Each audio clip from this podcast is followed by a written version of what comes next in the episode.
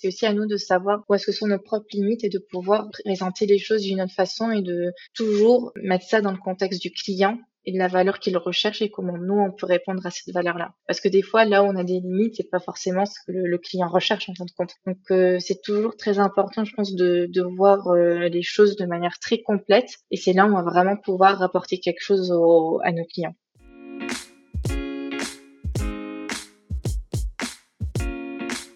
Hello, je suis Carlotta. Bienvenue dans Product Marketing Stories, le podcast qui décrypte les méthodologies, partage des conseils et apprentissages concrets pour rendre compréhensible et accessible le product marketing. Pour cet épisode, j'accueille Nevin, Product Marketing Manager chez Pigment, pour parler de Competitive Intelligence. L'analyse du marché de la concurrence est un des piliers du rôle du PMM. Car pour réussir à bien se positionner sur le marché et à vendre son produit, il est indispensable de connaître et de comprendre son environnement concurrentiel. Mais ce n'est pas toujours facile de savoir par où commencer et quoi faire pour que les analyses faites soient utiles pour l'ensemble des équipes. Produits, marketing, sales ou encore customer success. Alors dans cet épisode, Nevin nous partage sa vision de ce qu'est la competitive intelligence et de son usage, les actions concrètes qu'elle a mis en place et les premiers résultats obtenus. Et enfin, sa méthodologie et bonnes pratiques pour construire les programmes d'entretien win-loss, les battle cards et les sessions d'enablement. Je laisse place à mon échange avec Nevin, qui j'espère vous donnera toutes les cartes en main pour travailler sur la competitive intelligence et diffuser au mieux la connaissance des concurrents aux équipes.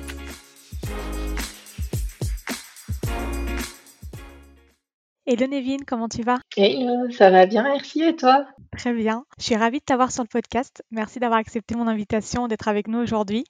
Avec plaisir, merci d'avoir pensé à moi. Est-ce que tu peux te présenter en quelques mots? Ouais, donc euh, euh, je suis Product Marketing Manager chez Pigment. Donc c'est une boîte de, de, planification et de modélisation euh, pour les, les, grandes entreprises. Donc on, est en France, dans d'autres pays en Europe, aux États-Unis aussi beaucoup. Et voilà, donc on a les, les entreprises sur tous ces enjeux de planification stratégique. Ça va faire euh, bientôt un an que je suis dans la boîte. On a démarré l'équipe PMM euh, il y a quasiment du coup un an. On a commencé quasiment en même temps avec ma chef. Du coup, ça fait euh, trois ans, quatre ans à peu près que j'ai fait le switch en product marketing. J'avais commencé en, business development au Royaume-Uni où j'avais passé quelques années et du coup, quand je suis rentrée en France, je me suis dit moi j'aimerais faire quelque chose qui se rapproche un peu plus de, de ce qui me plaît et je suis un petit peu tombée par hasard sur le product marketing, mais euh, je suis très très contente. Et du coup, aujourd'hui, vous êtes combien dans l'équipe PMM Alors aujourd'hui, on est trois, euh, en incluant ma chef. On a accueilli une deuxième personne la semaine dernière. Donc, euh, l'équipe grandit petit à petit. Aujourd'hui, on va parler de Competitive Intelligence. Nevin, tu vas nous partager les best practices que tu as mis en place euh, chez Pigment pour à la fois diffuser la connaissance sur la concurrence et former les équipes pour que le sujet de la concurrence ne soit pas un sujet tabou, problématique pendant le process de vente, parce qu'on sait que bah, pour réussir finalement à se positionner sur le marché, c'est indispensable de connaître et de comprendre son environnement concurrentiel. Peux-tu nous expliquer à ta manière ce qu'est la competitive intelligence?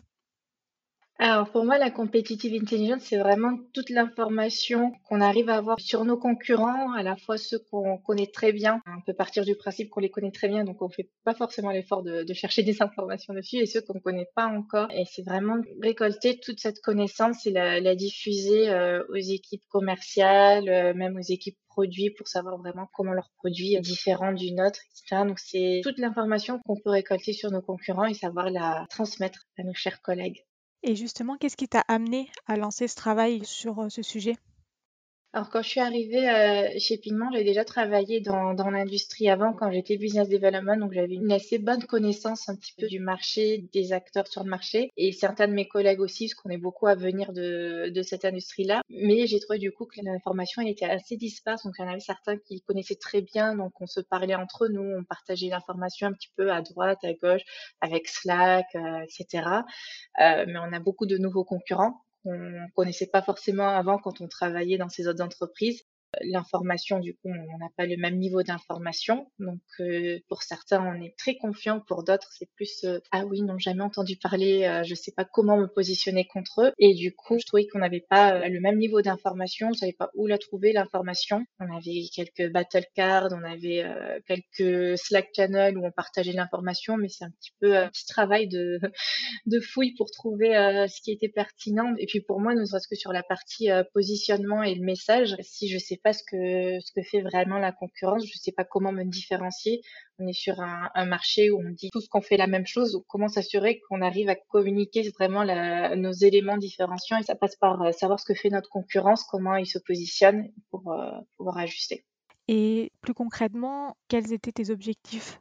Ouais, alors les objectifs, c'était vraiment d'équiper les équipes commerciales avec le bon niveau d'information sur tous les, concurrents. Donc, euh, il n'y en ait pas un où on soit super confiant et un autre où on se dit, bon, ben, c'est pas grave, euh, sur l'autre, on a pas mal d'informations. Savoir pourquoi on gagne, c'est très facile de se dire qu'on qu'on est les meilleurs, donc c'est pour ça qu'on a gagné, mais non, faut savoir quelles sont les raisons qui ont fait qu'on a gagné pour continuer à, faire ces choses-là savoir pourquoi on a perdu aussi, c'est très important. Euh, c'est ça qui va nous permettre d'aller plus loin, d'améliorer nos processus et aussi de pouvoir influencer la roadmap produit, puisqu'on est une jeune boîte. Donc, si on, on, comprend un petit peu comment on se positionne aussi d'un point de vue purement produit par rapport à la concurrence, ça va nous permettre d'apporter quelque chose qui n'est pas forcément adressé par les autres. Du coup, on rentre dans le vif du sujet. Est-ce que tu peux nous expliquer ce que tu as mis en place? Ce qu'on a mis en place, donc je travaille en partenariat avec l'équipe Product Stratégie sur le sujet ce qu'on a mis en place, c'est euh, d'abord les battle cards. Les battle cards, elles existaient déjà, mais comme je disais, il n'y avait pas forcément le même niveau d'information. C'était mis à jour de manière un petit peu euh, aléatoire. Je ne savais pas qui avait mis à jour, quand, quelle partie. Euh, surtout que c'était sur Google Slide, donc c'est pas évident d'un point de vue suivi. La première chose, c'était retravailler ces battle cards, comprendre ce qui était attendu par euh, par chaque équipe, qu'est-ce qui leur convenait, qu'est-ce qui leur convenait pas, parce que on partait pas de rien non plus. Il y avait quand même quelques billes, donc c'était déjà aussi de comprendre qu'est-ce qui marche et qui doit rester en place. On pas, on va pas réinventer la non plus. Donc il y a les battle cards, euh, mise en place d'entretien euh, win-loss. Donc euh, c'était aussi quelque chose qui était fait, mais encore une fois de manière aléatoire et pas forcément les, les, mêmes questions qui étaient posées d'un entretien à l'autre. Donc pour, euh, pour voir un petit peu les tendances qui en ressortaient, c'était compliqué. Donc, euh, on a mis ça en place. Et euh, là, on, a envie de mettre en place des sessions d'enablement euh, pour vraiment pouvoir former les équipes. OK, il y a le contenu, mais comment on s'assure que le contenu soit bien utilisé? Comment vraiment s'assurer qu'on arrive à répondre à toutes leurs questions? Donc, avec ces, sessions d'enablement qu'on qu'on va mettre en place. Donc, et après, on fera des, des, études en interne pour voir un petit peu ce qui marche depuis qu'on a mis ce programme en place, ce qui marche moins bien pour pouvoir améliorer le projet. Donc si je résume, il y a eu trois actions. La première, c'est la refonte des battle cards. La deuxième, programme entretien win-loss. Et la troisième, sur laquelle tu vas euh, commencer à travailler, c'est les sessions d'enablement. Ouais. Alors, si ça te va, on va rentrer un peu plus dans le détail euh, des deux premiers points, vu que c'est ceux que tu as le plus travaillé. Est-ce que en une phrase, tu peux nous dire la définition d'une battle card Ouais, alors une battle card, c'est une sorte de fiche, en fait, euh, une sorte de carte d'identité du concurrent, avec euh, bah, qui est notre concurrent, ses forces, ses faiblesses, et toutes les informations qui sont pertinentes sur ce concurrent-là pour pouvoir bien se positionner contre le concurrent. Donc c'est un petit peu ta fiche anti-sèche. Génial. Est-ce que tu peux nous dire quelles sont les infos clés à mettre dans les battle cards, sachant que souvent en interne, on peut avoir plusieurs audiences, donc des besoins différents. Comment est-ce que tu le gères? Qu'est-ce que tu fais?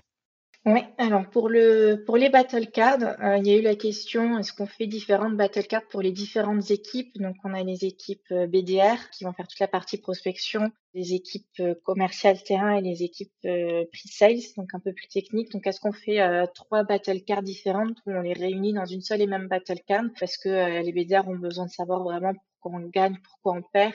Et les équipes techniques ben, ont envie d'avoir accès à des informations beaucoup plus techniques. Et finalement, en fait, l'idée, c'est de, tout réunir sur une seule et même battle card parce qu'au final, l'EI a besoin de savoir euh, ce que le BDR sait et le, le pre-sales, comme on les appelle, a besoin de savoir ce que c'est le BDR et l'EI. Donc en fait, la façon dont, les battle cards sont construites, c'est qu'on commence par une section générale, puisqu'il faut savoir où est-ce située l'entreprise, combien de clients ils ont, quels sont les, clients qu'on a sur lesquels on a fait euh, un remplacement de la solution ou est-ce qu'on a gagné contre cette solution-là et de savoir quels sont nos experts en interne parce que les, les battle cards sont construites en collaboration avec euh, différentes personnes en interne.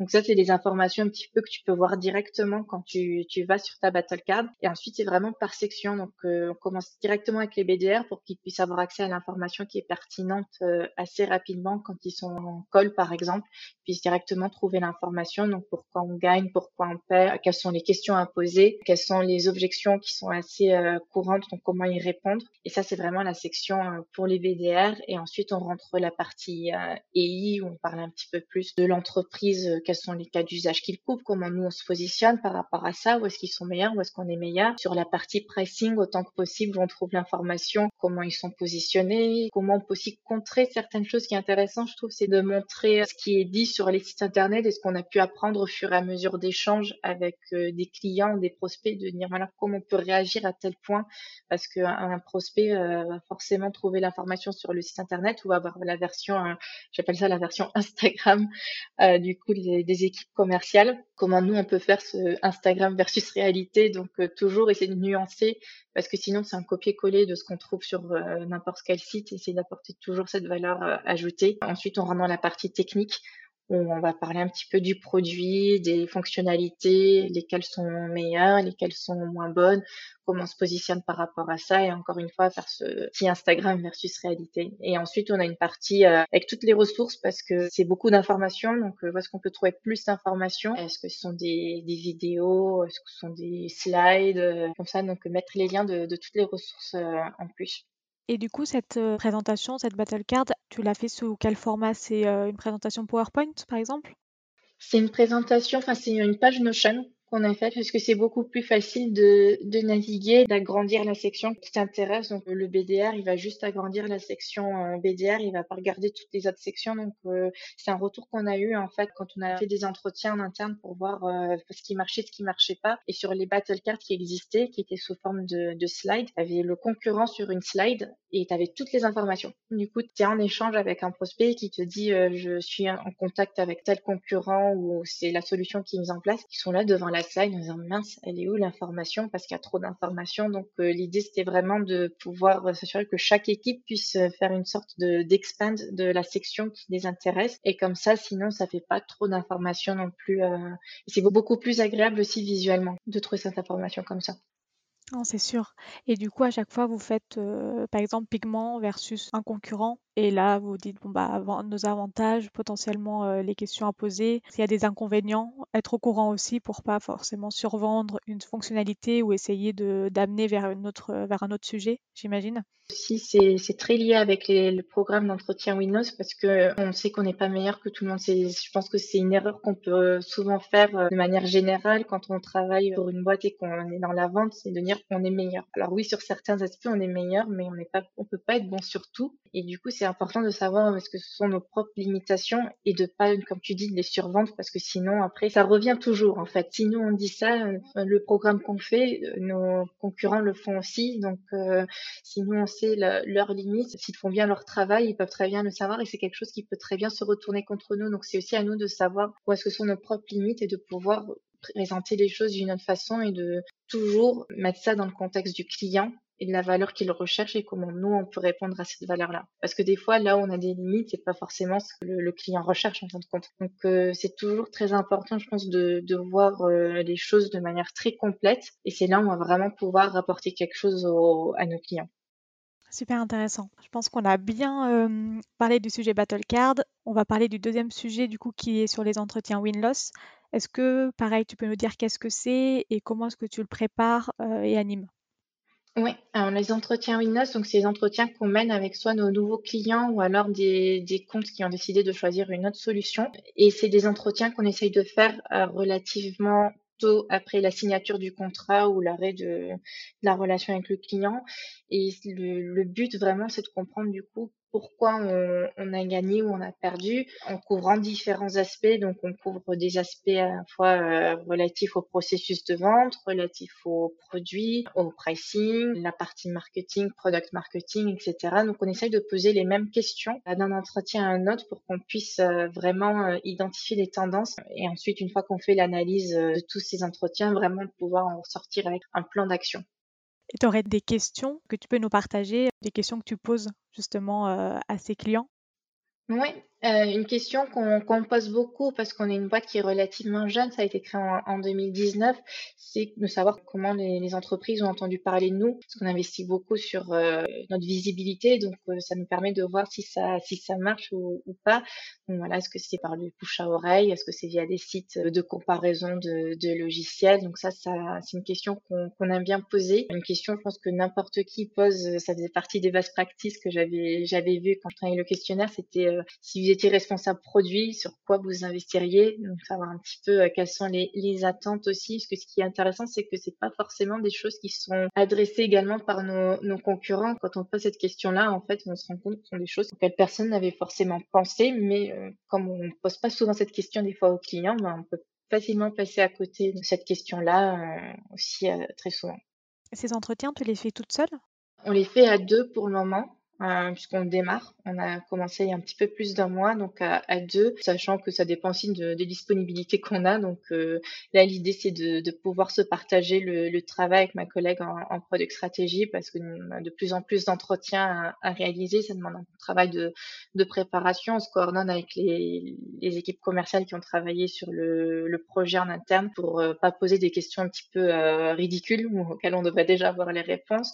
Après, il y a le travail d'analyse et de, de synthétisation, parce qu'ensuite on envoie un résumé qu'on partage avec toute l'entreprise. Donc euh, là, on va, on va commencer à se, se, partager les responsabilités. Génial, super intéressant comme sujet et comme euh, démarche parce que c'est pas non plus toujours facile d'aller voir des clients qui ont refusé de travailler avec nous et euh, je pense que finalement c'est le mieux à faire que d'essayer de comprendre pourquoi pour, pour s'améliorer ensuite et, et peut-être les, les, regagner plus tard. Ouais, et de ce que j'ai compris, parce qu'on n'en a pas parlé, tu n'as pas forcément utilisé d'outils en particulier de competitive intelligence. Est-ce que c'est un choix que tu as fait? C'est un choix. Au départ, l'idée c'était d'avoir une plateforme dédiée. Quand j'ai rejoint Pigment, mon ancien collègue dans ma boîte précédente m'avait dit si tu travailles sur ce type de sujet-là, utilise Clou, qui est une des références je m'étais gardé ça en tête. Et du coup, quand j'ai commencé à, à, parler de ça en interne et qu'on a décidé de monter un, un, projet vraiment, on a regardé Clou, on a regardé Crayon, on a regardé d'autres euh, solutions. Et en fait, à travers les différents entretiens qu'on a eu avec leurs équipes, qui étaient vraiment, euh, elles étaient géniales, les équipes, en fait, on s'est rendu compte qu'on n'avait pas de stratégie et qu'il fallait qu'on fasse tout ce travail de créer cette stratégie, de faire quelque chose qui corresponde à tout le monde avant de mettre en place une plateforme. Parce que sinon, si on met une plateforme alors qu'il n'y a pas de stratégie derrière, elle va pas forcément être euh, utiliser, on va passer beaucoup de temps et on va dépenser beaucoup d'argent sur quelque chose qui ne va pas résoudre le problème en fait. C'est comme si tu mettais une, un pansement sur une, énorme plaie ouverte et c'était ton petit euh, sparadrap euh, minuscule. Donc euh, l'idée c'était vraiment de mettre en place quelque chose de, robuste en interne, de mettre en place une stratégie, de comprendre ce qui marchait, ce qui marchait pas, les attentes, comment on devait euh, partager ce contenu en interne. Et je pense qu'une fois qu'on aura quelque chose de, robuste, c'est le début, nos équipes elles sont super enthousiastes et elles utilisent de plus en plus le, contenu qu'on leur Et ça reste le début, donc je pense qu'après plusieurs mois, on pourra prendre un peu de recul et, voir si c'est nécessaire maintenant d'investir ou pas.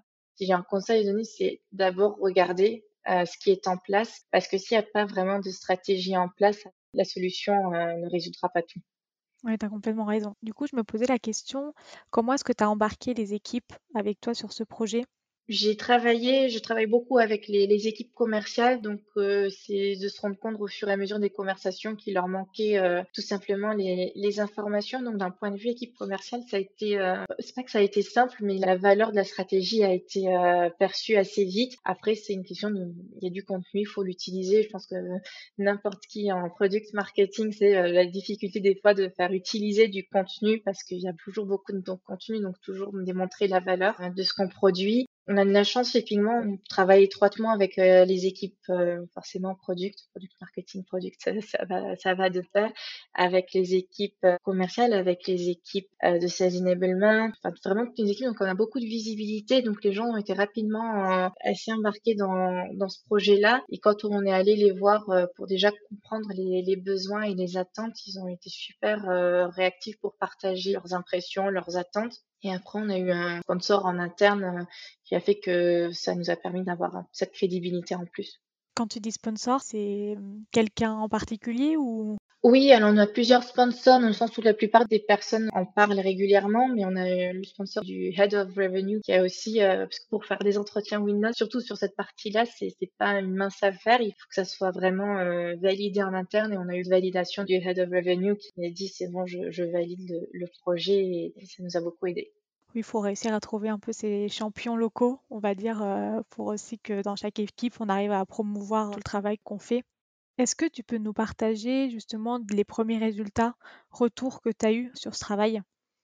Ouais. Bah, les premiers résultats, alors au niveau des battle cards, c'est vraiment l'utilisation. Je commençais à recevoir des messages comme quoi les, les battle cards sont utiles et qu'elles ont permis vraiment de se sentir un peu plus en confiance, sachant que c'est un travail sur lequel je suis toujours. Comme on avait déjà des, des battle cards existantes, l'idée c'est de reconstruire les nouvelles battle cards et de les mettre à jour. Donc c'est un travail qui va prendre euh, plusieurs, euh, plusieurs semaines, plusieurs mois. Mais nous savons que les premières qu'on a pu sortir euh, bah, apportent cette valeur-là. Et de plus en plus vraiment de recevoir des messages, ah bah j'ai une opportunité opportunité quand on est positionné contre tel euh, concurrent. Qu'est-ce que je peux leur dire? Est-ce que tu peux m'aider? Vraiment de voir que je suis perçue comme la personne qui peut apporter une connaissance sur le sujet. Donc là, ça fait plaisir. On est vu aussi pas comme juste la personne qui va aider sur les lancements de, de fonctionnalités, c'est aussi sur cette partie-là. Donc euh, c'est les premiers résultats. Après à terme, on verra l'impact sur les nouveaux clients. Etc. Mais... En tout cas, c'est prometteur. Ouais. oh non, moi c'est quand même pas mal, je me dis. Tu parlais au début de l'influence sur la roadmap produit. Est-ce que justement les échanges, notamment avec euh, les entretiens win-loss, ça t'a déjà donné quelques insights et informations que tu as pu partager au produit? Oui, on a commencé, on commence à avoir pas mal d'entretiens euh, sous la ceinture, donc on va pouvoir commencer à faire certaines analyses. Mais là où on a trouvé des retours assez intéressants, c'est qu'on a beaucoup de personnes en interne qui nous disent ah il nous faut telle fonctionnalité, telle fonctionnalité. Et quand on parle avec les clients, même les entreprises qui ont choisi une autre solution se rendent compte que cette fonctionnalité, elle n'est pas la fonctionnalité qui les fait choisir pigment ou pas choisir pigment. Mais par contre quand on parle avec euh, des commerciaux, c'est plus euh, l'impression qu'on a quoi. C'est la fonctionnalité qu'il nous faut pour gagner. Donc c'est vrai je trouve que nos clients et les comptes nous permettent vraiment d'affiner en fait la priorité de, certaines fonctionnalités qu'on a sur la roadmap ou de confirmer du coup la priorité d'autres fonctionnalités que on commence à voir un petit peu les choses se dessiner à ce niveau-là. Ok, super. Écoute, pour euh, terminer sur ce sujet, est-ce que tu aurais un dernier conseil à donner à nos auditeurs pour euh, tous ceux qui aimeraient commencer justement ce travail ou forcément on a l'impression que c'est un énorme sujet? Quelle est la première chose à faire ou quelle est l'erreur à éviter potentiellement? C'est vrai que c'est un gros projet. La première chose à faire, je pense, c'est vraiment d'en parler, de sonder parce que c'est là où on se rend compte de l'étendue du travail, puisqu'il y a des choses auxquelles on va penser, on va se dire il faut les faire, en fait sinon ça marche. Enfin, il n'y a pas forcément d'attente à ce niveau-là, ça permet de prioriser les actions, bien identifier ses sponsors en interne et surtout démontrer la valeur du programme. C'est vrai que c'est quelque chose que je pas mentionné tout à l'heure, mais non seulement il faut avoir ce sponsor-là, mais il faut lui prouver la valeur du programme, comment on va le mesurer, quel est l'impact, parce que c'est bien joli de dire qu'on veut sortir des battle cards et c'est toujours un asset qui est intéressant à voir, mais ça va au-delà des battle cards et de faire comprendre comprendre qu'il y a toute une stratégie derrière et qu'on a déjà des idées sur comment mesurer l'impact et puis surtout de se faire aider. Il y a beaucoup de personnes qui sont intéressées et qui, demandent de participer, de, de partager leurs connaissances, etc. Donc c'est pas forcément quelque chose qui repose que sur les épaules du product marketing manager. Comme beaucoup de nos activités, dans tous les cas, c'est toujours un travail d'équipe. Faut pas hésiter à demander aux équipes de contribuer. Super conseil. Et euh, juste pour terminer, du coup, vu que tu l'as rapidement évoqué, sur cette mesure de la performance, ça veut dire que quand tu as commencé ce projet, cette stratégie, tu as réfléchi aux KPI sur lesquels il faudra analyser pour évaluer euh, la performance ou pas de, de ce projet-là, c'est ça? Ouais, j'avais regardé comment on pouvait le faire. C'est vrai que là où les entretiens avec les solutions de competitive intelligence ont été utiles, c'est que ça m'a donné aussi des, des informations sur comment on pouvait mesurer. Alors c'est que beaucoup de leurs KPI sont relatifs à l'utilisation de la plateforme, mais ça m'a permis de voir comment on pourrait le mesurer et du coup dans les OKR product marketing d'inclure ça sur euh, mes propres objectifs pour le semestre. Donc euh, c'est vrai que ça va beaucoup se traduire sur l'impact sur le signe de vente, est-ce qu'on gagne plus contre un concurrent ou pas, et l'utilisation tout le contenu qu'on met à disposition. Et je pense que c'est quelque chose qu'on va affiner avec le temps. Et puis si on a une solution, euh, on aura encore plus de moyens de mesurer. Ah, c'est sûr. Ok, super clair. Écoute, merci d'avoir partagé toutes ces bonnes pratiques. Je pense que ça vaut de l'or. Euh, si ça te va, on termine notre discussion avec euh, deux questions que je vais poser à tous mes invités. Alors la première, quelle est la prochaine personne que tu aimerais écouter sur ce podcast? Je pense que ça serait euh, Mathieu Segui. Je le suis sur LinkedIn depuis euh, très longtemps et j'adore le contenu qu'il poste, les conseils qu'il donne. je suis un peu une fan girl de loin à liker ses commentaires, donc je serais super intéressée par un podcast où il est invité. Trop bien. Et la deuxième question, quel est le livre que tu recommanderais, que ce soit sur le product marketing en particulier ou pas? Le livre que je recommanderais, ce serait le The Culture Map par Erin Mayer. Alors on a un book club en fait dans, dans la boîte et euh, c'est un des derniers livres qu'on a lu et c'est vraiment sur comment travailler avec des personnes de différentes cultures et c'est super intéressant euh, notamment quand on travaille dans la tech c'est souvent avec euh, des boîtes qui sont implantées dans différents pays et j'ai trouvé ça vraiment super intéressant ne serait-ce sur la façon dont nous en France on travaille on s'en rend pas compte et quand on le voit dans le contexte du bouquin c'est vraiment super super édifiant et ça se lit très très bien. Je pense que c'est vraiment un, livre à lire. Trop bien. Bah, merci pour cette recommandation et merci encore euh, pour cet échange, Nevin. C'était euh, vraiment super intéressant. Dernière question, si jamais il y a des auditeurs qui veulent te contacter pour euh, te remercier, te poser une question sur le sujet, où est-ce qu'ils peuvent te contacter? Ah, Ils peuvent me trouver via LinkedIn Nevin Ismaël et euh, sinon bah, par email euh, mon adresse euh, nevin.ismaël@gopigment.com je serais ravie d'échanger aussi de recevoir d'autres idées sur comment améliorer le programme parce que je suis pas la science infuse je débute aussi moi-même sur le sujet mais je, je, suis toujours preneuse de, de, conseils sur comment améliorer et apporter toujours plus de valeur. Génial. Bah merci encore et merci à tous de nous avoir écoutés et à bientôt. Merci Carlotte à bientôt Merci d'avoir écouté cet épisode jusqu'au bout. Si l'épisode t'a plu, n'hésite pas à le partager sur LinkedIn en me taguant. Tu peux aussi me soutenir en laissant un avis 5 étoiles sur Apple Podcast et me laisser un commentaire. Ton aide est précieuse pour m'aider à faire connaître Product Marketing Stories et aussi m'encourager à créer davantage de contenu. Alors merci